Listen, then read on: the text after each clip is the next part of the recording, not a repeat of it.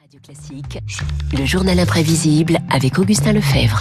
Bonjour Augustin. Bonjour Renaud, bonjour à tous. Nous en parlions tout à l'heure avec euh, Jean-Claude Trichet. L'euro fête ses 20 ans. Vous revenez ce matin sur les premiers instants de notre monnaie européenne. Oui, on commence avec un quiz. Savez-vous, Renaud, qui sont les premiers Européens à avoir euh, pu payer en euros Ah non, absolument pas. Eh bien, avec la réunion, euh, bah, avec le décalage horaire, pardon, Ouais. je donne la réponse, voilà. Euh, C'est euh, la Les réunion des Réunionnais, habitants d'accord. de l'île de la Réunion, voilà. Je ne Euh, savais pas. Quelques heures après, en métropole, à minuit, nous avons pu, euh, nous aussi, retirer nos billets dans des distributeurs. Joie des premiers.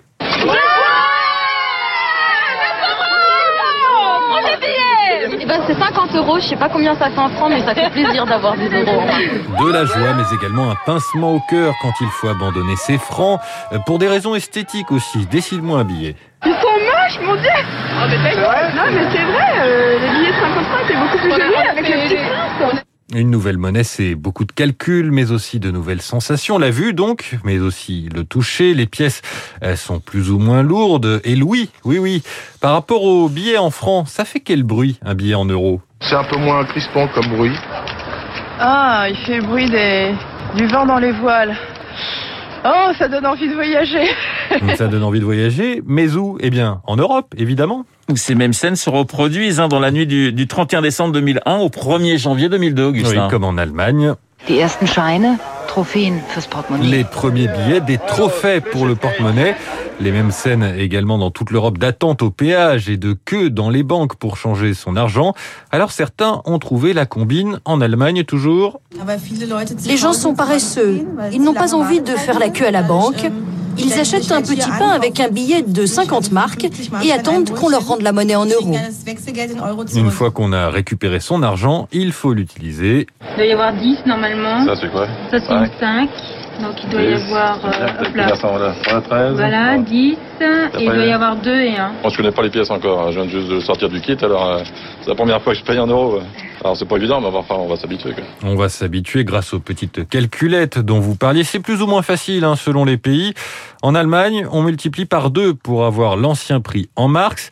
En Italie, c'est plus compliqué. 100 lire valait 30 centimes d'euros. Euh, Tous les prix étaient ronds, sans virgule, et on payait en billets. Avec l'euro, le problème, c'est qu'il va falloir rendre la monnaie avec des pièces. Il faudra s'habituer, mais ça va être compliqué. Non, on va y arriver. Le plus difficile, vous savez, ça va être de compter avec les centimes.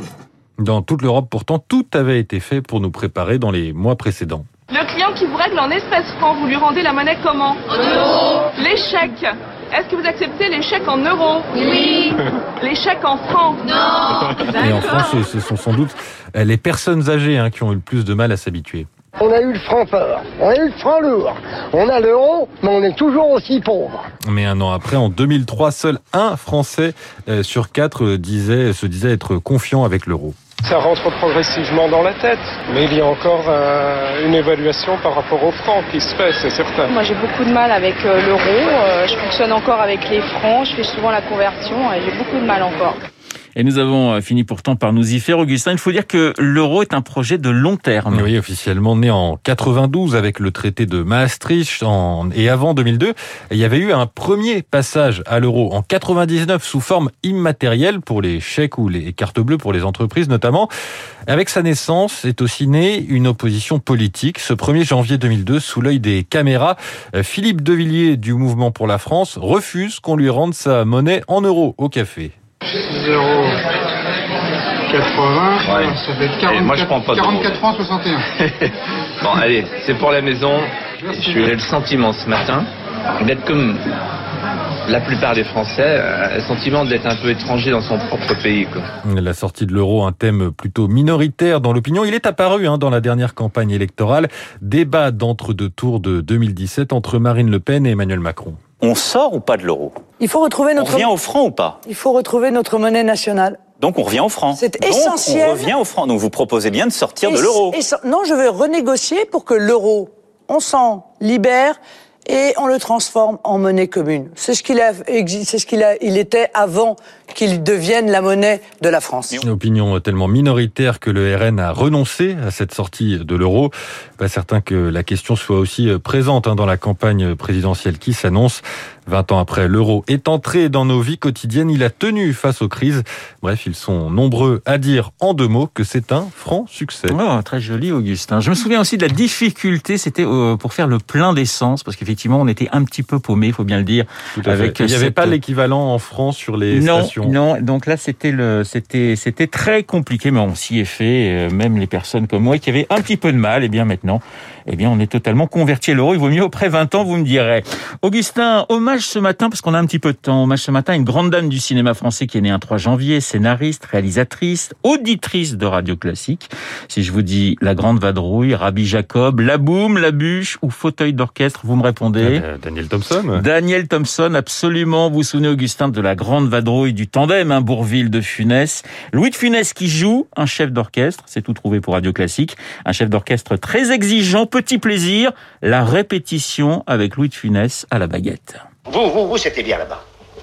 Vous, c'était bien. euh, Enfin, c'est comme c'est comme ça. Dites-moi, vous, on ne vous a pas entendu. On ne vous entend jamais. hein. Vous n'arrêtez pas de bavarder. Faites attention, faites très attention. Hein. Écoutez, j'ai une conception personnelle de l'ouvrage. Ce n'est pas assez triomphal que des penseurs de Dieu, de l'orgueil, bon sang. Papapam, papam, papam, papapam, papam, tcha, papapam, papam, Bon sang. Enfin, c'est gna, gna, gna, gna. C'est de la bouillie, tout ça. C'était pas mauvais, c'était très mauvais. Voilà, exactement. Alors, reprenons. Voilà, reprenons et moi je compte sur vous demain. C'était très bon hein, aujourd'hui, Augustin Lefebvre, je vous rassure. Et je compte sur vous demain dans un nouveau journal imprévisible. Il est euh, 7h54. Dans un instant, c'est David Barrault que vous allez retrouver.